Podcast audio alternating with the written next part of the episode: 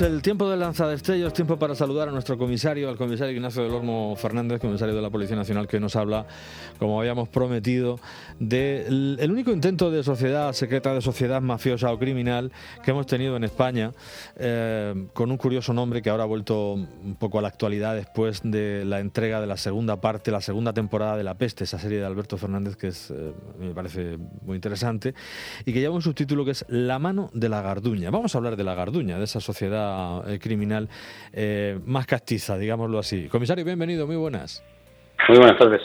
¿De qué estamos hablando cuando hablamos de esta sociedad criminal que en teoría habría operado en España y también en las colonias desde mediados del siglo XV hasta el siglo XIX, dicen? Bueno, pues estamos hablando de un argumento eh, para una novela que puede constituir un bestseller. Pero nadie se ha interesado realmente sobre la Garduña y, su leyenda, porque bases históricas o documentales hay muy pocas. Sin embargo, eh, hay eh, toda eh, una red de leyendas tejida en torno a la Garduña, que incluso una de ellas muy curiosa la vincula con la creación de la mafia, la camorra y la embragueta, nada menos. Nada menos. A través de la vinculación con tres hermanos que se llaman Oso, Mastroso y Carcañoso, que son tres nombres francamente feos, pero que me, fueron tres hermanos pertenecientes a la Garduña que para vengar la violación de una de sus hermanas, esto recuerda un poco al Cid Campeador, pues bueno, eh, toman una deuda de sangre muy calderona sobre el autor de la, de la violación y para escapar de la acción de la justicia en España se exilian en, en la Italia española, en el reino de Nápoles y de Sicilias, y eh, son eh, los creadores de, de esas tres organizaciones mafiosas. O sea que es algo parecido a lo que contamos anteriormente del caso de los albaneses que se atribuían la, la creación de la mafia. Bueno, pues los españoles o eh, los miembros de la, de la Garduña también.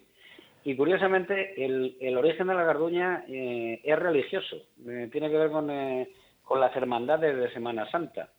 Pero luego toma un cariz francamente delincuencial eh, pero en cualquier caso, el que me manda a la sociedad secreta se llama hermano mayor, como los líderes de las cofradías, sobre todo en, Andalucía, con sus diversos grados que se llaman aprendices, compañeros, postulantes, capataces y luego el hermano mayor. También eh, en, la tradición reciben tres eh, adjetivos muy curiosos, los miembros de la rapiña, como son el, de guapos, fuertes y floreadores.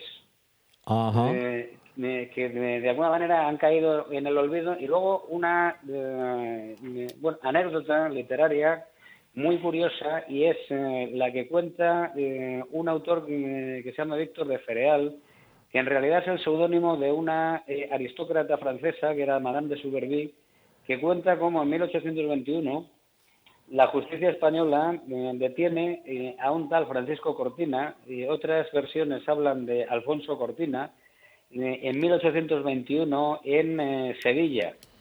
Él es el hermano mayor de, la Garduña, el líder absoluto, y le encuentran un documento que se llama el Libro Mayor, donde vienen registradas las actividades de esta sociedad secreta.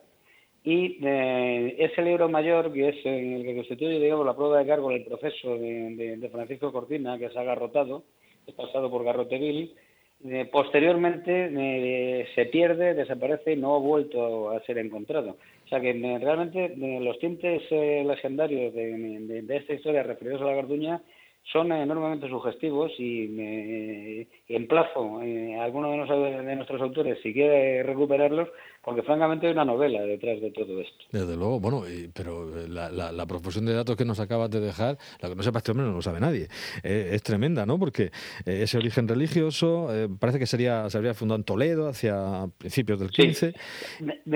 un apunte muy curioso, y otro día podemos hablar de eso, se crea en Toledo y me corre paralelo a la creación de la hermandad o la Santa Hermandad o las tres hermandades y, un movimiento que es anterior una cosa siempre lleva a la otra y es eh, la de los golfines de Toledo o la primera organización, eh, en este caso son bandidos y asaltadores de Toledo, estamos hablando de los tiempos de Alfonso VIII, cuando todavía no se ha eh, consolidado lo que sería el reino de España, y la influencia que tuvieron los golfines en la aparición de la, de la Santa Hermandad e indirectamente o de carambola con la, con la creación de la Garduña. Pero bueno, esto sería motivo de otra historia. No, no, pero es interesante también y podríamos apuntarlo, claro que sí. Incluso Cervantes deja algún, alguna referencia en, el, en el caso de... Eso es, con, con, con Monipodio, ¿no? por ejemplo. Sí, y otra, otra muy curiosa, y es una, una obra de Castillo Solórzano, que es un, eh, un escritor español menor, poco conocido, que en 1642 eh, escribe una, novela que se llama La Garduña de Sevilla.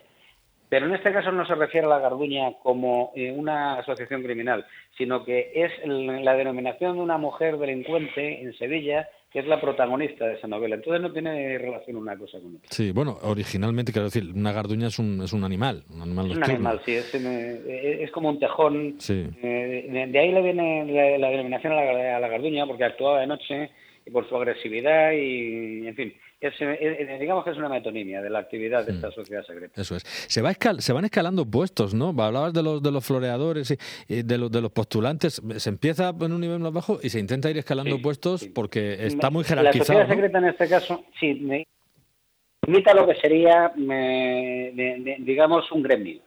O, una hermandad. las hermandades religiosas copian eh, mucho eh, el sistema original de, los gremios artesanos. De tal manera, y bueno, de, alguna manera por eso luego se atribuyen el origen de la mafia, porque es algo muy parecido a lo que pasa en la mafia. Es decir, uno entra por la base de, la pirámide jerárquica de la organización y va escalando puestos hasta que, bueno, alcanza distintos rangos y culmina en el hermano mayor, que es eh, uno y único. Sí, eh, tiene, tiene, hay una serie de, datos o factores sugestivos en esto. Son curiosos, nunca se ha podido constatar que fueran reales, pero si no nevero dentro gato. Sí, sí. Bueno, y la, la, la profusión de, de eh, soplones, de, de, chivatos, estaba, estaba toda, toda, la, eh, toda la jerarquía, es decir, desde el que te está ojeando, mirando para ver que, dónde se puede dar un, palo, porque no siempre eran crímenes de sangre, muchas veces eran robos exclusivamente.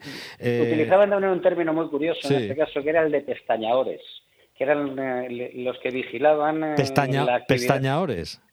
que tendría algo que ver con, el término romaní de la pestañí para referirse a, la, policía, ¿no? Exactamente, exactamente. Sí, luego se copia eh, ese término. y, eran los que se fijaban mucho. O sea, hay, una serie de, elementos muy sugestivos aquí, sinceramente. Sí, sí. creo que tenían también una, toda una red de peristas para vender la mercancía. Sí, claro, claro. E incorporaban... Eso, siempre. sí, claro. E incorporaban también a las mujeres, ¿no? Sí, pero en, roles secundarios. Eso recordemos el, en el caso de los Peaky Blinders. Sí. Eh, mm, para bien o para mal, eh, en el mundo del crimen, la mujer eh, ha ocupado un lugar secundario, sobre todo en los crímenes violentos. Y en este caso también. Pero bueno, una cosa lleva a la otra. Y, y en parte tiene mucho que ver con la miseria y la marginalidad. Pero bueno, no podemos profundizar mucho en ese tipo de análisis. Bueno, pues aparte de, oso, mastroso y carcañoso y todo esto que hemos dicho, eh, como esto es como la vida misma, eh, pues ahí había gente untada, ¿no? También operando desde dentro.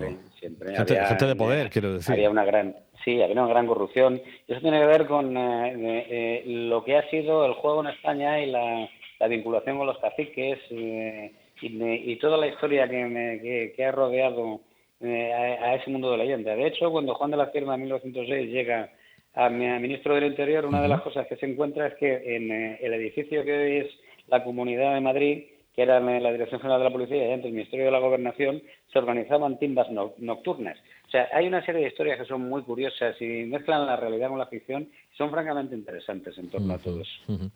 Eh, había el, libro mayor te da toda una serie de normas, ¿no? También para de reglas, digamos, para, para actuar, ¿no?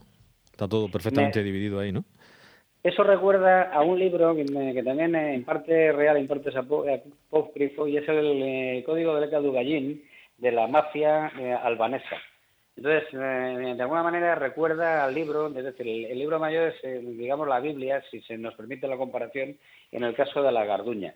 pero bueno, era, era un código interno de funcionamiento y era uno de los signos de autoridad del hermano mayor y por eso lo custodiaba y por eso, si fuera verdad que existió ese Francisco Cortina, lo llevaba con él a todos los lados porque era una de sus señas de identidad como hermano mayor. Me llama la atención en esos puntos que dices, se, ha de tener buen ojo, buen oído, buenas piernas y poca lengua, ser discreto. Sí, Pero, por ejemplo, dice, eh, eh, los chivatos no podrán en su primer año de noviciado, siguiendo con los paralelismos religiosos, eh, montar negocios por sí solos. O, u otro dice, los floreadores vivirán a costa de sus uñas con un tercio de sus negocios y dejarán algo para las ánimas del purgatorio. Todo eso está ahí. Sí los punteadores se encargarán de los negocios de más cuantía, los floreadores vivirán a costa de sus uñas, eso es lo que hablábamos del tercio de los negocios, los encubridores, que son los pestañadores, recibirán un 10% de todas las sumas, las sirenas, que son las mujeres, se quedarán con los regalos de los nombres, porque muchas eran prostitutas, y la regla máxima, antes mártires que confesores. Y esto recuerda a un pasaje del Buscón en el que, me dice que su padre eh, eh, recibió tortura, no eh, ¿cómo fue? Eh, fue martirizado, no confesó y recibió tortura por causa de la justicia, por lo cual le consideraba uno de los beneméritos. Eso enlaza directamente con lo que sería la novela picaresca. Bueno, hemos abierto, el, hemos destapado el tarro de las esencias, nos hemos centrado en una época histórica apasionante, da para mucho, para series, para, para películas, pero estamos a caballo entre la leyenda y la historia. Y, te pido te pido la palabra, porque me has dejado la lengua, quiero decir, con la, con la palabra, con la palabra en la punta de la lengua y me has dejado muy intrigado. Vamos a hablar de, esto que me has dicho, de la Santa Hermandad y de, y de esa protopolicía, ¿no? De los golfines de, de, Toledo, que aparecerían también con cierta relación con la Garduña la próxima semana. Lo que no sepa este hombre, ya digo, le puede usted preguntar por todo, señora, que se lo sabe todo, absolutamente todo. Eh, Ignacio, muchísimas gracias. No se merecen. Venga, hasta la próxima semana. Un fuerte abrazo. Hasta pronto. Chao.